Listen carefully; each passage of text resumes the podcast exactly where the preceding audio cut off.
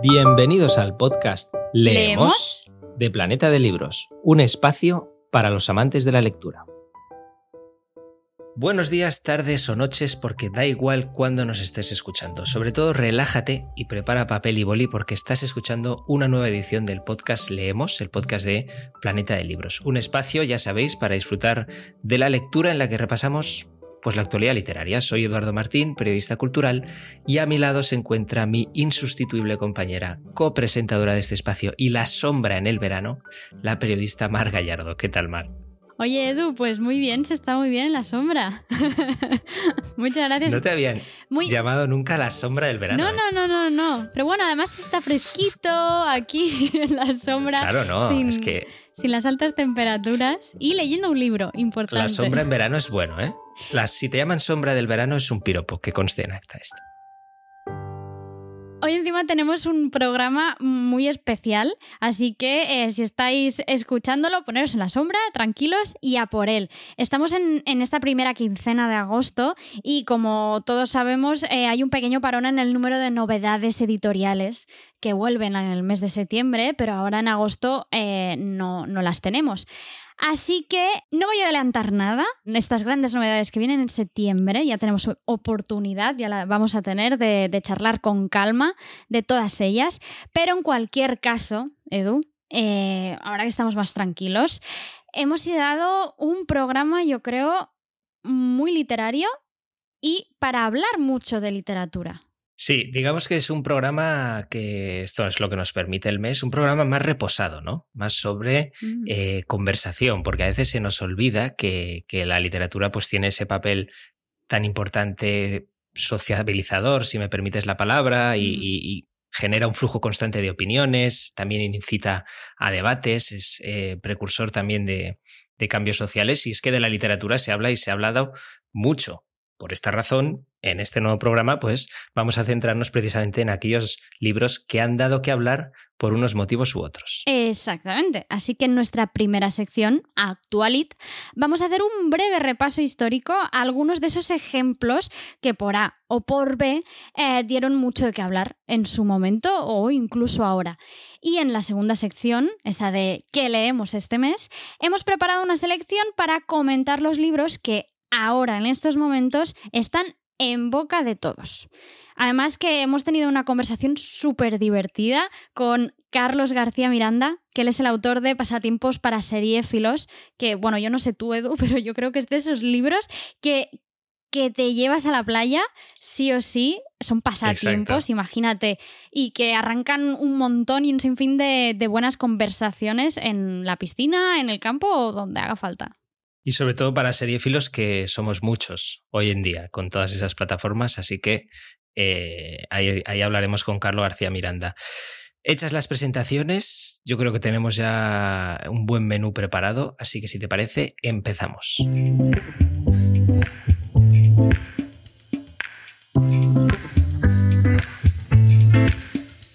Con esta sintonía arrancamos Actualit, como ha avanzado antes Mar, y quizás hoy, pues también lo decíamos, ¿no? Menos pegada a, esa actualidad literaria. Sí, porque agosto es agosto, no vamos, no vamos a hacer nada, pero bueno, esto no tiene por qué ser malo.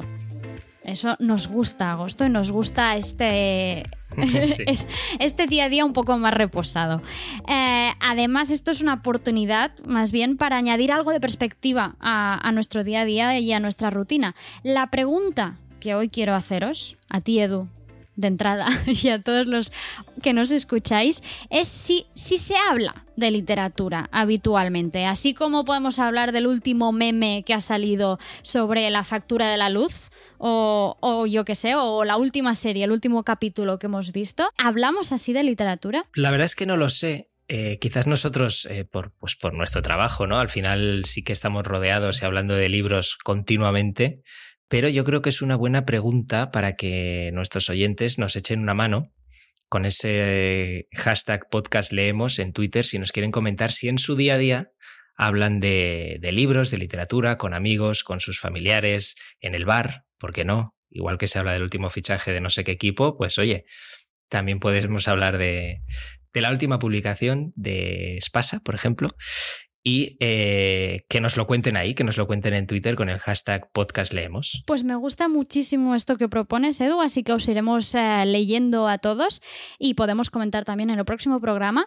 Pero dicho esto, me voy a animar a contestar. ¿Tú qué opinas? Exactamente. Eso te iba a decir. ¿Tú ¿Qué yo, sí que creo que se habla de literatura habitualmente, aunque a veces quizá no, no, lo pensemos, pero se acaba hablando muchísimo de literatura y si echamos en realidad la vista atrás hay multitud, una gran cantidad de éxitos editoriales que surgen gracias al boca a boca. Es verdad, además también tenemos los libros que por lo que sea se ven envueltos en, en polémicas o, Mira, se me ocurre, por ejemplo, preguntarte, tú misma, seguro que tienes un ejemplo reciente, ¿cuál es el libro del que has hablado más largo y tendido en, en tu vida? ¿Alguna saga juvenil o una novela negra que, que leías a la vez con alguien y ibais eh, discutiendo los pasajes o quién era o no el asesino? Mira, oye, ahora es que me has dicho cuál es el libro del que más has hablado en tu vida y, y me ha venido a la mente eh, Tres sombreros de copa de Miguel Miura. Esa en realidad es una obra de teatro, pero es que me lo hicieron leer en el colegio como dos años seguidos y luego me salió en la selectividad, con lo cual yo creo que puede ser claramente el libro del que más he escrito y más he hablado, eh, ese Teatro del Absurdo de Miguel Miura, no, pero dejando de lado eso, mira, como has dicho también novela negra, te voy a decir La chica del tren de Paula Hawkins. Sí, hemos hablado muchos de, de, Paula Hawkins, éxito brutalísimo, claro. Exacto, y es de esos que ves que todo el mundo va hablando de él, oye, la chica del tren, oye, has leído a la chica del tren, la chica del tren, la chica del tren, y como que te va entrando el ansia de decir, oye, que yo no puedo participar de, de, esa conversación porque no me lo he leído, ¿no? Incluso cuando se anuncia que se va a hacer una película al respecto, a veces nos fijamos también mucho y nos quejamos, y estoy totalmente de acuerdo, de que las películas siempre son peores que los originales libros, por supuesto. Pero muchas veces han ayudado a crear nuevos lectores para esos libros, que eso tampoco a veces no, no, lo comentamos. Y en el caso de La chica del tren, para mí fue eso. Sí, una película que también acompañó el exitazo que ya estaba teniendo y claro, al final se formó ahí un, un tsunami. Yo tengo Exacto. un ejemplo también eh, de novela negra además y muy Cuenta. relativamente reciente, que fue leyendo El cuarto mono ah. de Barker, de J. de Barker, Mm. porque tenemos ahí, bueno, hay un asesino en serie, etcétera, y el debate que se estableció con la persona que lo estaba leyendo a la vez es que eh, para ella el libro sí que tenía escenas como más impactantes, más de thriller oscuro y mal rollero, y a mí no me lo pareció tanto. O sea que ahí al final la perspectiva de cada lector, pues oye, puede hacer precisamente que surja que surja ese debate. Aunque sí que coincidimos que a los dos nos encantó, ¿eh? Según lo que hayas leído. Claro. A mí, me gusta mucho el planteamiento. Te encuentras según qué escenas y pues igual te impactan o igual te impactan menos. Pero bueno, lo, lo, mejor de todo es que al final un libro que gustó a ambos tipos de lectores y, y ahí está un poco la gracia de, de, de, los libros, valga la redundancia, es decir, que, que cada lector lo haga suyo. Al final, eh, lo que nos deberíamos preguntar, digamos, es que qué libros son esos que han estado en boca de todos en el pasado, porque nos centraremos mejor en ficción, porque si hablamos de ensayos, pues eh, podemos estar aquí todo el mes directamente. Pero claro, en ficción también tenemos buenos ejemplos y, en los últimos años, pues se me ocurren varios libros que han podido, bueno, por un motivo u otro, estar ahí en el foco mediático. Oye, mira, Edu, yo si te parece, te, me he hecho nada, una lista así rápida, con lo primero que me ha venido en mente, pero, pero yo creo que así nos podemos hacer un poco la idea, dependiendo también del impacto mediático que quizá tuvieron en su momento eh, los libros.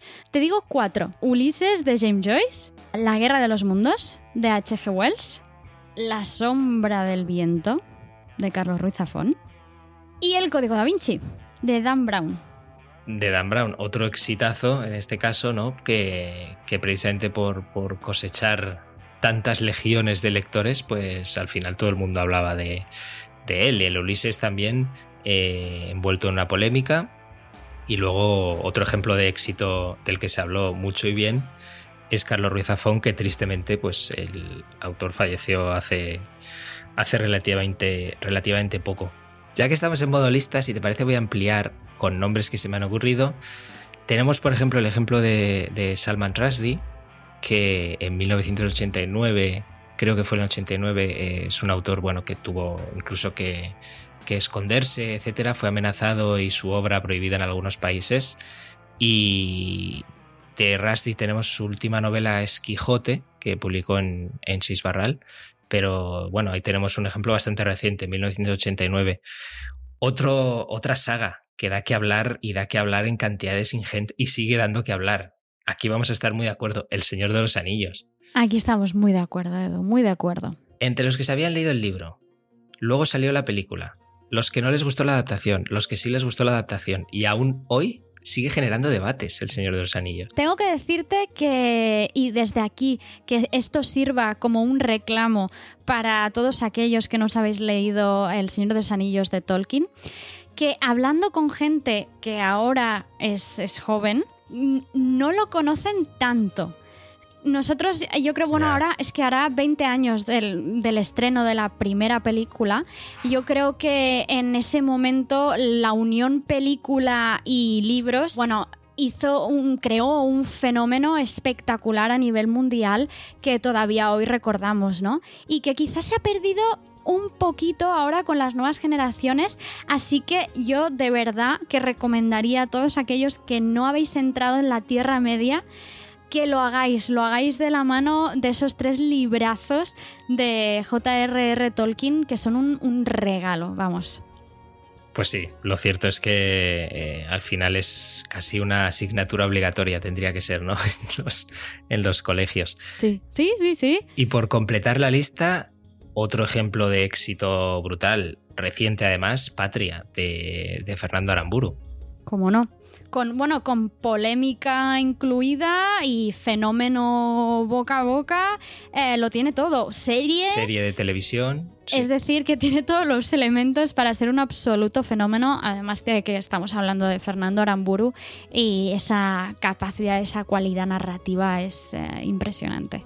Oye, pues eh, al final va a resultar que sí que se habla de literatura, ¿no? Va a y hemos puesto solo sí. algunos ejemplos. Va a resultar que sí.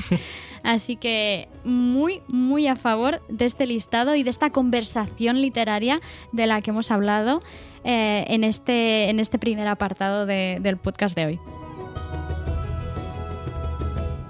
Y antes hemos también dado una pista, hablábamos de la literatura como tema de conversación, pero también se puede dar el caso de que sea un libro el, incitador de la charla. Mm, vale, vale. Me, había perdido, pero ya sé por dónde vas, Edu. Sí, creo que además lo sabes porque se te ha puesto una, una sonrisa. El verano es tiempo propicio, ya sabes, para crucigramas, adivinanzas y juegos de mesa. Qué fan que soy de todo esto. Y además es que el tener tiempo para hacer esto, que en el resto del año es imposible, es como ya placentero. Y, precisamente hoy lo que vamos a proponeros es darle una vuelta a esto con el libro Pasatiempos para seriéfilos de Carlos García Miranda, que está ilustrado además por, por Nuria Just y que edita Crossbook.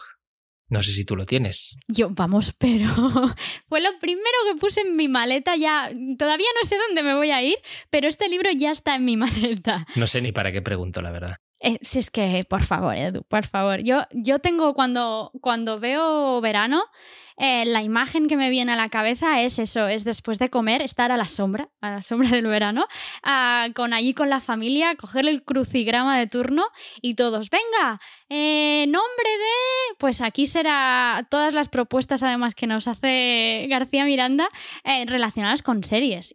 Mm, impresionante, tiene, tiene que ser maravilloso. Todavía no he hecho ninguno, ninguno, porque me los quiero guardar para eso, pues cuando decaiga un poco la cosa o el tren llegue tarde o me esté a punto de quedar dormida eh, en la playa, en la toalla, allí que va.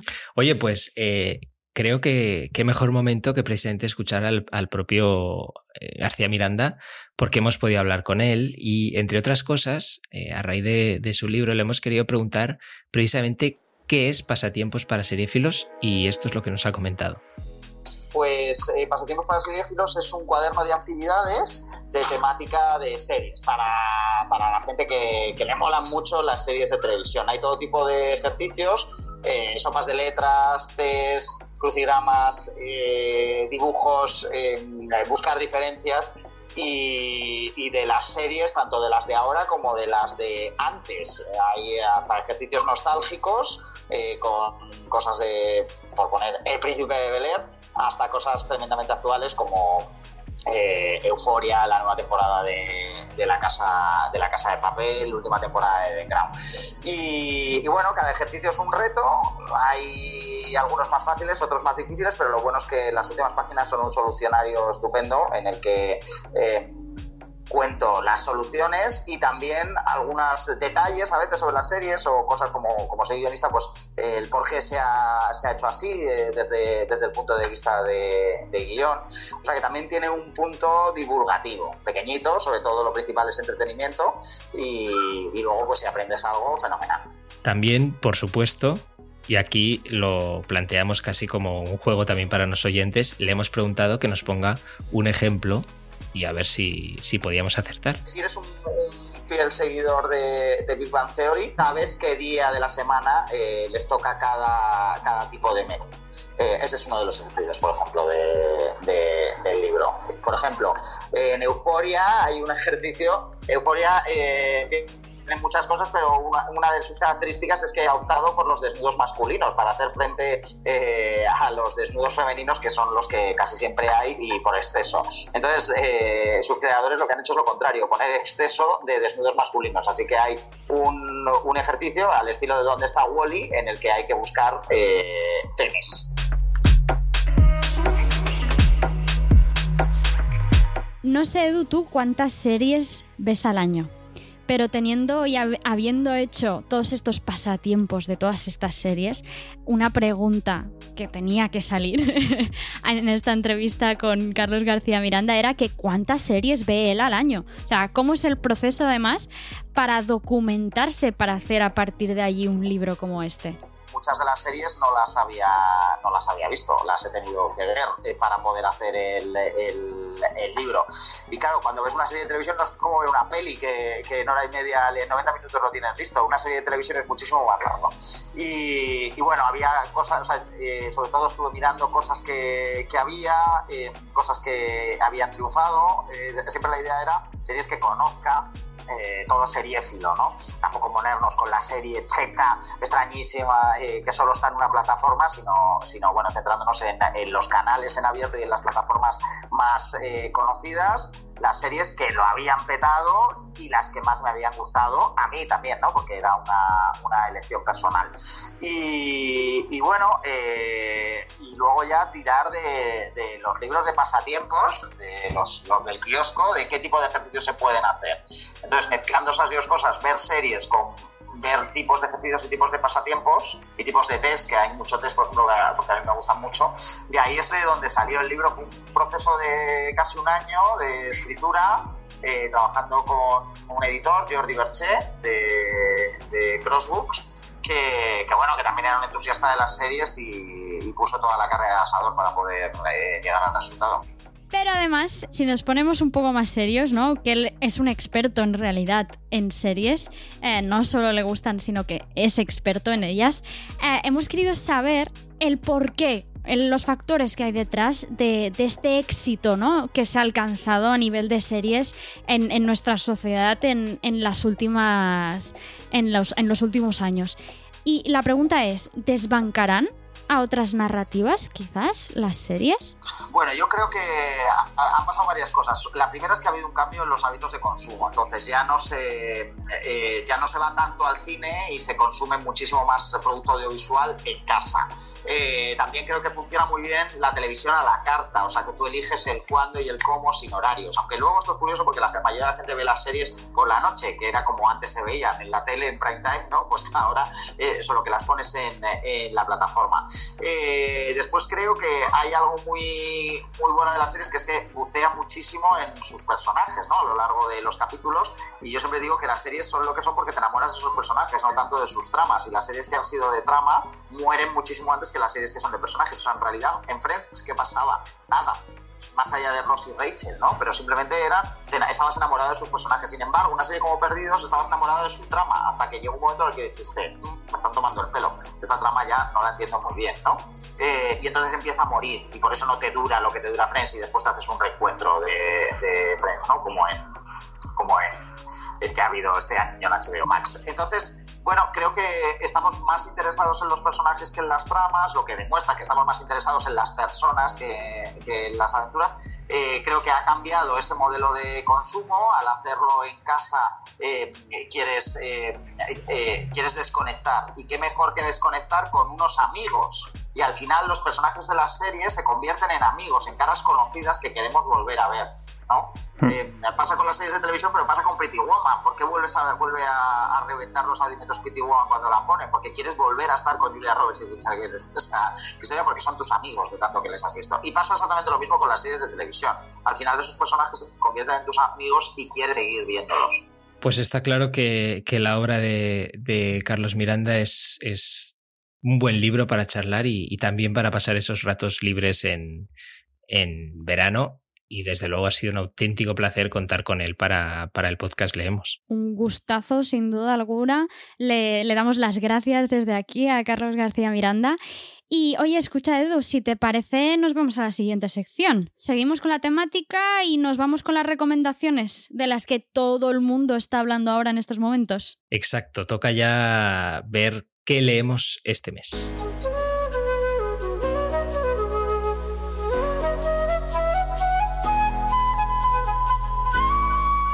Pues como viene siendo habitual, en esta sección hemos preparado ese carrusel de novedades más destacadas de las últimas semanas. Es verdad que hemos dicho que agosto es un mes más tranquilo, pero también es un mes tranquilo en cuanto a lanzamientos, pero perfecto precisamente para que cojas los que han ido saliendo estos últimos meses y semanas y te los lleves allá donde vayas. Exactamente, así que hemos preparado esta lista con estos libros que hay que leer y disfrutar, sobre todo, importante disfrutar, eh, para que ninguna conversación literaria de estas que sí que sabemos y hemos comprobado que sí que hay, te pille fuera de juego. Entonces, a ver, ¿por dónde empezamos? Edu, dime.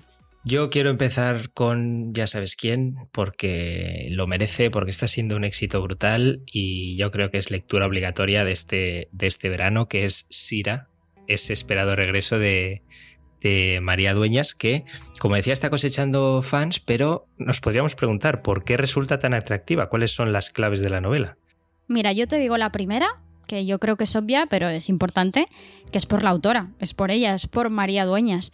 Eh, una narradora portentosa capaz de construir personajes fascinantes eh, con profundidad y una enorme carga psicológica además. Lo, dice ella y, lo cuenta muy bien, así que vamos a escucharla. Dentro de Sira lo que vamos a encontrar, lo que van a encontrar los lectores es un reencuentro con la protagonista del tiempo entre costuras eh, que ha crecido, que ha madurado y que ahora se, se, va a desenvolver dentro de un mundo un poco distinto. Ha terminado la Segunda Guerra Mundial, Europa se está reconstruyendo con dolor, con esfuerzo, hay puntos calientes por el mundo y bueno, a través de una serie de escenarios y de una serie de aventuras, intrigas y conflicto, vamos a ver transcurrir esta nueva etapa de la vida de Sira. Y si la autora es la primera clave, eh, del éxito de este, de este regreso de, de Sira, ella precisamente es el personaje.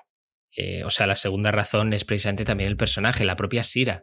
Carismática, inolvidable, conquistó a todos los lectores de, del tiempo entre costuras y lo hace ahora en una historia además que, que, precisamente destaca por todos esos escenarios que tiene, ¿no? Jerusalén, Londres, Madrid, Tánger, creo que también, si no recuerdo mal. O sea que al final eh, es una lectura muy enriquecedora también. Una, bueno, podríamos decir que es la típica vera lectura para el veraleo, porque es oh, una. Muy bien traído esto. ¿eh? Ah, muy bien hilado, ¿eh? Has visto una lectura muy bien para. Hilado.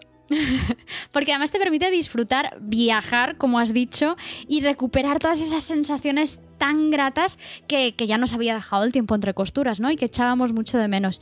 Y, pero yo creo que si hablamos de disfrutar de un libro, Edu, yo estoy convencida de que también lo vamos a hacer con castellano, de Lorenzo Silva. Lorenzo Silva. Exactamente, otro gran éxito, una gratísima sorpresa, eh, ya que Lorenzo Silva deja en este caso la novela negra, su serie de novela negra de Chamorro y Bevilacqua, Bevilacqua Chamorro, tanto monta, monta tanto, ah, donde conquistó, con ella conquistó miles y miles de lectores, pero aquí ha vuelto eh, con, una temática distinta, más histórica, a que vuelve, bueno, y nos emociona con una historia que es muy especial, porque viaja Silva directamente a 1521 para reflexionar sobre la revuelta de los comuneros contra Carlos V.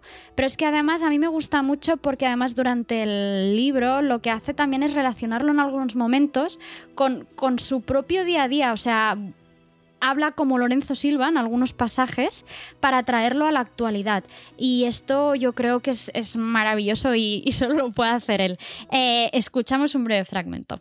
En mis primeros 15 años de vida, apenas tuve contacto con más Castilla que la arrollada y aniquilada por la pujanza de la capital que siglos atrás le nació en medio, que poco a poco se fue convirtiendo en otra cosa y que también tiene su historia, pero no es esta. El madrileño, o el madrileño que yo fui, Difícilmente se sentía castellano, aunque le diera tiempo a estudiar aquella geografía que incluía a Madrid en la región de Castilla la Nueva.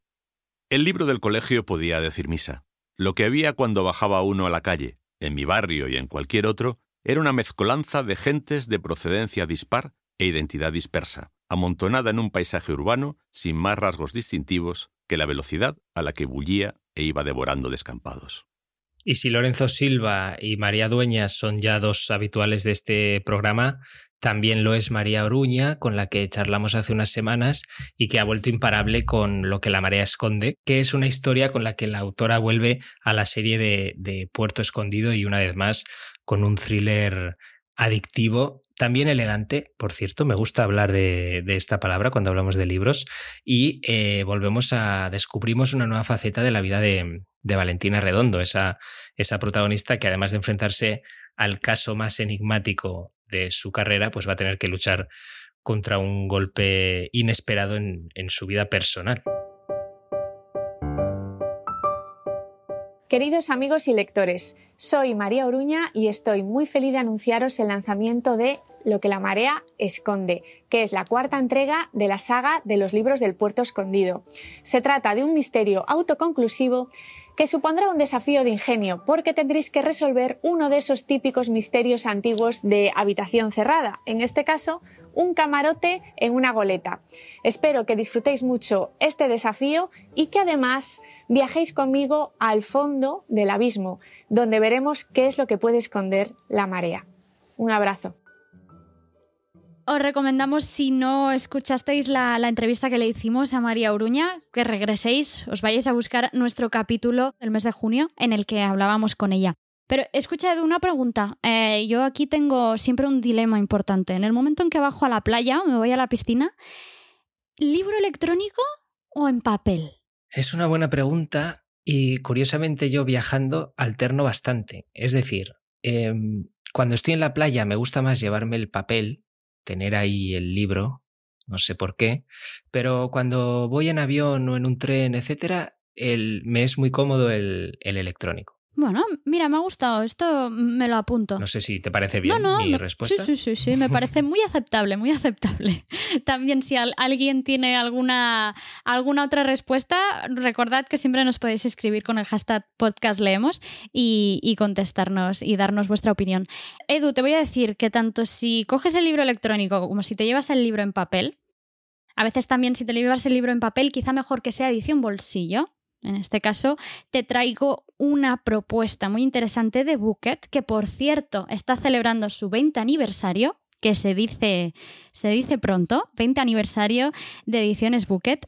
Em, y Bucket ha publicado, ahora hace, hace nada, eh, ni más ni menos que la que fue la primera novela de Dolores Redondo, antes de la trilogía del Bastán, eh, fue Los privilegios del ángel. De hecho, en muchas entrevistas Dolores Redondo siempre habla de que, de que sus fans y sus seguidores llevaban años pidiéndole que se volviera a publicar esta, esta primera novela.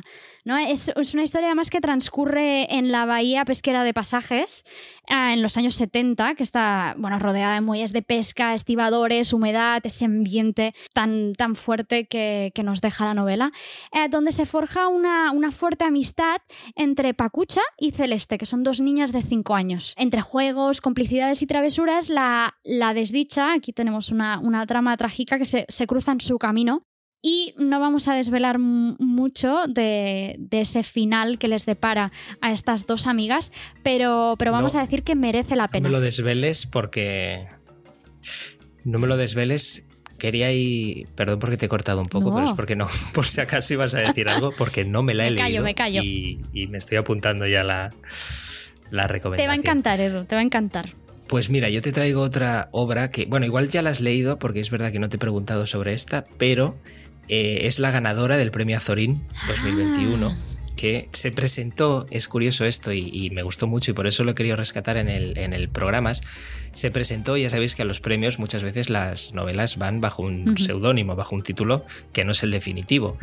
Y esta novela de Nati Preciado la presentó bajo el seudónimo Rojo Atardecer. Ya sabéis que el título final es El santuario de elefantes, tiene una portada preciosa que ya solo la portada te traslada, pero la propia Natibel Preciado explicaba eh, al recoger el, premio el porqué de este seudónimo, porque Rojo Atardecer, y me pareció muy bonito lo que contaba. Rojo Atardecer es eh, un atardecer en África, de los muchos que aparecen en la novela, y es además el título de una película que a mí me emocionó cuando era niña. Era una película de Jules Briner, al que una vez entrevisté, tuve, porque ya tengo muchos años, y, tuve la suerte de conocerlo. Entonces se me quedó aquella película grabada y muchas de las eh, escenas que recuerdo, pues las he tratado de plasmar en, la, en esta novela. Pues Edu, te voy a decir, no ve lon. Tres sílabas. Sabía yo que te lo habías leído. Además que es que tiene lo que decías tú, una porta preciosa que, ya te transporta al continente, a África, que es el gran escenario de la historia. Eh, y tenemos eh, en, en, ese escenario a una pareja de multimillonarios españoles, que son Marcos y Elizabeth Bloom, que deciden organizar un viaje a Tanzania. Entonces, durante una cena reúnen a sus eh, potentados amigos, que son Carlos, Eduardo, Mary, Antoine y Adriana, imagínate, son un buen grupo, con el fin de convencerlos de que inviertan en unos lucrativos terrenos en África para blanquear su dinero procedente de negocios Vamos a dejarlo aquí. Eh, más tarde además se les unirá al grupo Julia Soros, que es una fotógrafa muy joven y un poco intrigante.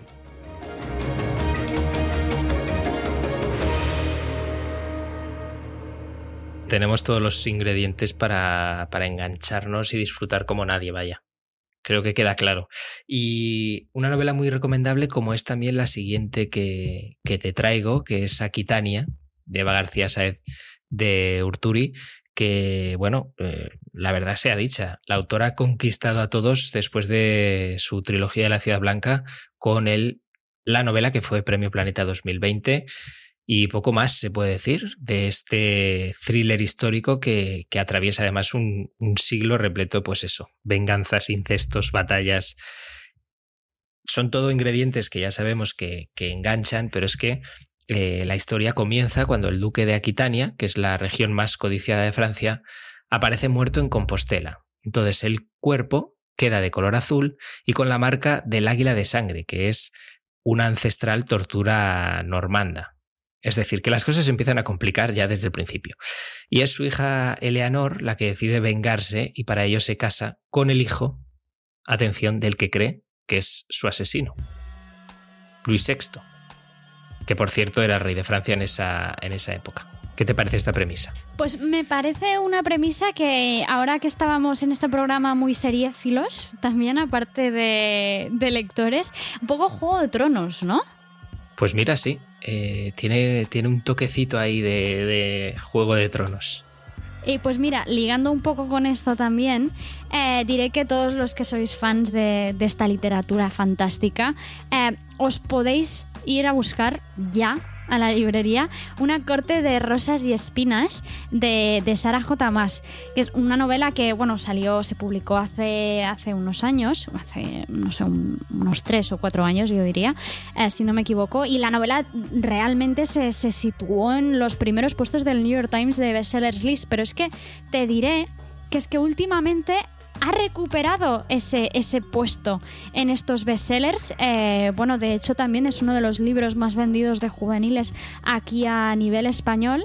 Eh, y además que ya hay cuatro libros de la saga. Tenemos La Corte de, de Niebla y Furia, La Corte de Alas y Ruina, La Corte de Hielo y Estrella y, te voy a decir, que hay una serie en camino. Edu.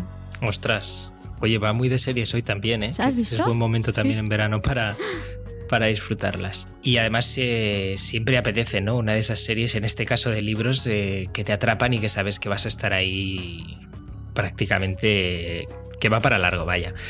La, la, saga, esta serie de la que habla la de Sarah J. Empieza con Feire, su protagonista, desesperada porque su vida y la de su familia dependen precisamente de ella. ¿Qué pasa? Que su osadía pues, la convierte en prisionera del misterioso Tamlin, que a pesar de su aparente frialdad, la va a descubrir una ardiente pasión que marcará el destino.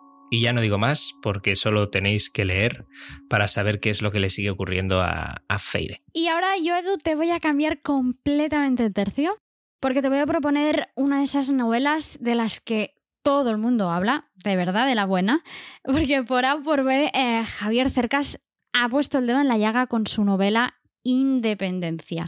Es un furioso alegato contra la tiranía de los dueños del dinero y los amos del mundo que no sé a ti, pero que es maravillosa. No, no puedo evitar decir esa, esa palabra.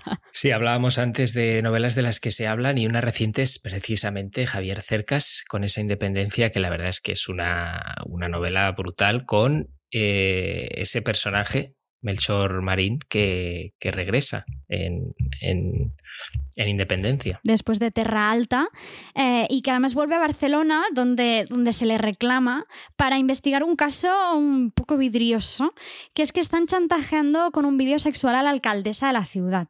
Entonces, cargado con, con su pesar eh, por no haber encontrado a los asesinos de su madre, no vamos a decir nada más aquí, pero, pero bueno, también un poco inflexible con el sentido de la justicia y su rocosa integridad moral, esa que, que tanto define al personaje.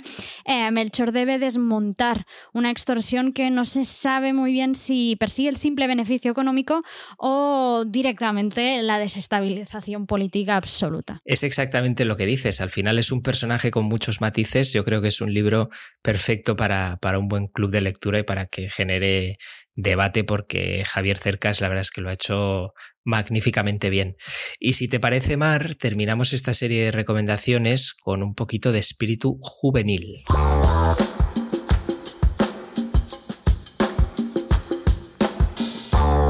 Pues empezamos con otra vez tú. ¿Yo? Parece un juego de palabras, pero me estoy refiriendo a la, a la novela de, Alice Kellen, que es una autora que la verdad es que consigue conectar con los temas que más preocupan a, jóvenes y adultos. Todos esos temas que se nos han pasado a cualquiera alguna vez por nuestra cabeza y eh, esta, solo decir que esta novela, otra vez tú, se enmarca dentro de la serie tú. Exactamente, la serie tú, que son tal vez tú y otra vez tú, estos dos títulos que además ahora publica Bucket con unas ediciones súper playeras, yo creo, y que apetece mucho leer, leer este verano. Y segunda propuesta en, con este espíritu más juvenil, más encaminada en este caso a primeros lectores y, y, preadolescentes, como es el fenómeno de los compas. Exactamente, simplemente genial es una serie que además es una, una buenísima puerta, yo considero, de entrada a la lectura para todos los jóvenes lectores, o sea, sea cual sea el libro que, que, haga que entres desde pequeño al amor lector, bienvenido sea. Y yo creo que los compas lo están consiguiendo porque ha sido todo un fenómeno. Estas eh, historias inspiradas en la estética de Minecraft, ¿no? con los autores Minecraft, El Troyino y Timba VK, que han creado una serie de aventuras ingeniosas y súper divertidas. Y de, estas aventuras, algunos títulos, pues tenemos Los compas perdidos en el espacio o Los compas y el diamantito legendario. Me encanta este título. Libros que, eh, como decía Mar, son ideales para empezar a, leer y para hacer las delicias por esas eh, ingeniosas aventuras que decía también mi compañera. hacer las delicias de los más jóvenes. Exacto, y que además, bueno, es que si, si nos fijamos en la lista de más vendidos de San Jordi, eh, tenían nada más y nada menos que cuatro aventuras en, los más vendidos. Será por algo, o sea, será porque realmente están, están todos los jóvenes lectores apasionados por, por estas historias.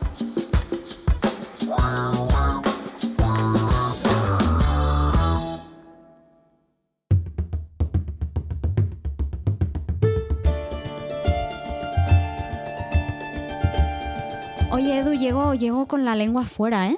Menudo repaso. Eso es buena señal. Acabamos de armarnos. Eso es buena señal porque hemos hablado mucho y de muchos libros, que es de lo que, de lo que se trata. Y yo creo que además nos ha quedado una selección bastante variada. Pues, pues súper variada, muy atractiva. Y, una manera fantástica de poner final a este primer programa que tenemos de agosto. Eso es, llegamos al final de nuestro primer programa de agosto, nos encontramos dentro de unas dos semanas. Recordad que tenemos a los ganadores del concurso de, que abrimos en el podcast de julio en nuestras redes sociales. Rebuscad por ahí porque ahí es donde hemos anunciado.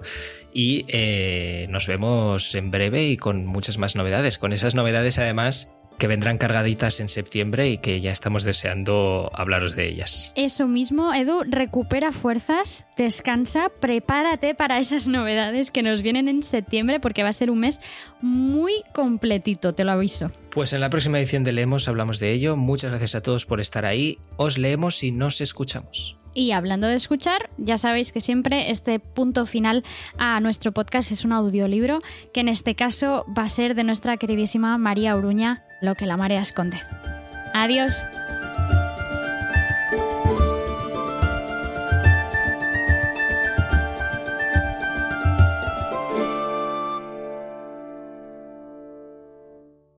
Cuando todos los planes se desmoronan, cuando se termina el amor y comprendes que ya nada será igual, comienzas un discreto viaje hacia el abismo.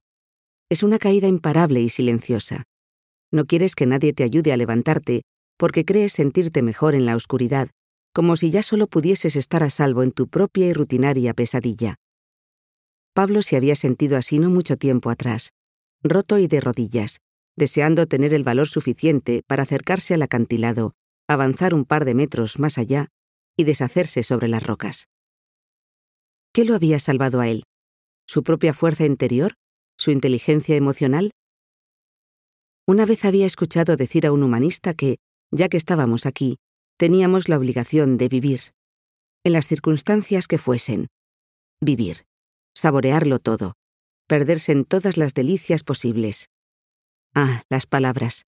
Seductoras y convincentes, pero poco efectivas para un chico de 25 años que se había quedado parapléjico un accidente de esquí absurdo cuatro años atrás en el corazón de los Alpes franceses. Ahora parecía lejano aquel momento en que había destrozado parte de su médula en la blanca estación de Chamonix. ¿Quién le iba a decir que volvería a disfrutar de la vida y de aquella forma?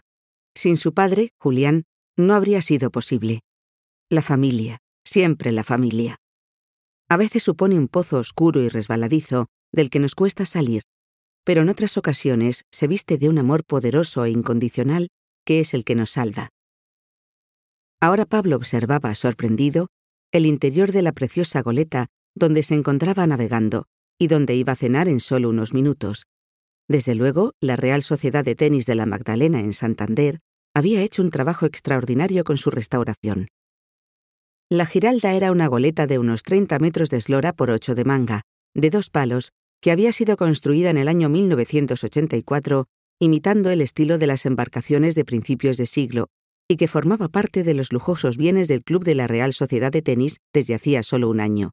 Hasta el momento, el club no había tenido más que un servicio estival de Zodiac desde la playa de la Magdalena hasta el Puntal, pero el aumento de socios y la bonanza del club parecían haber mejorado ostensiblemente sus servicios. Hacía solo unas semanas que la embarcación había rematado su restauración, y su botadura se había celebrado con una gran fiesta. Comenzaba un suave mes de junio, y a través de las evocadoras ventanas de la nave, Pablo pudo comprobar que surcaban suavemente las aguas de la bahía y que estaba a punto de anochecer. Qué marinero todo, qué bonito, ¿verdad? Sí, ha quedado muy bien, reconoció el joven, mirando a la mujer que estaba sentada a su lado en el gran salón de la nave, con capacidad para 26 personas. Comprendió que ella hablaba por hablar, por mantener una conversación. Se la veía angustiada. Pablo pensó que parecía más una ama de casa de mediana edad, desorientada, que la secretaria personal de la presidenta de la Real Sociedad de Tenis de la Magdalena. Margarita, ¿está usted bien? Parece sofocada. Ah, sí, sí, afirmó ella, toqueteando los cubiertos y acomodándose de nuevo en el enorme sofá Chester de cuero verde que rodeaba tres ángulos de la mesa. Debe de ser el calor. ¿Y usted está cómodo? Mucho. No creo ni que me levante de la silla.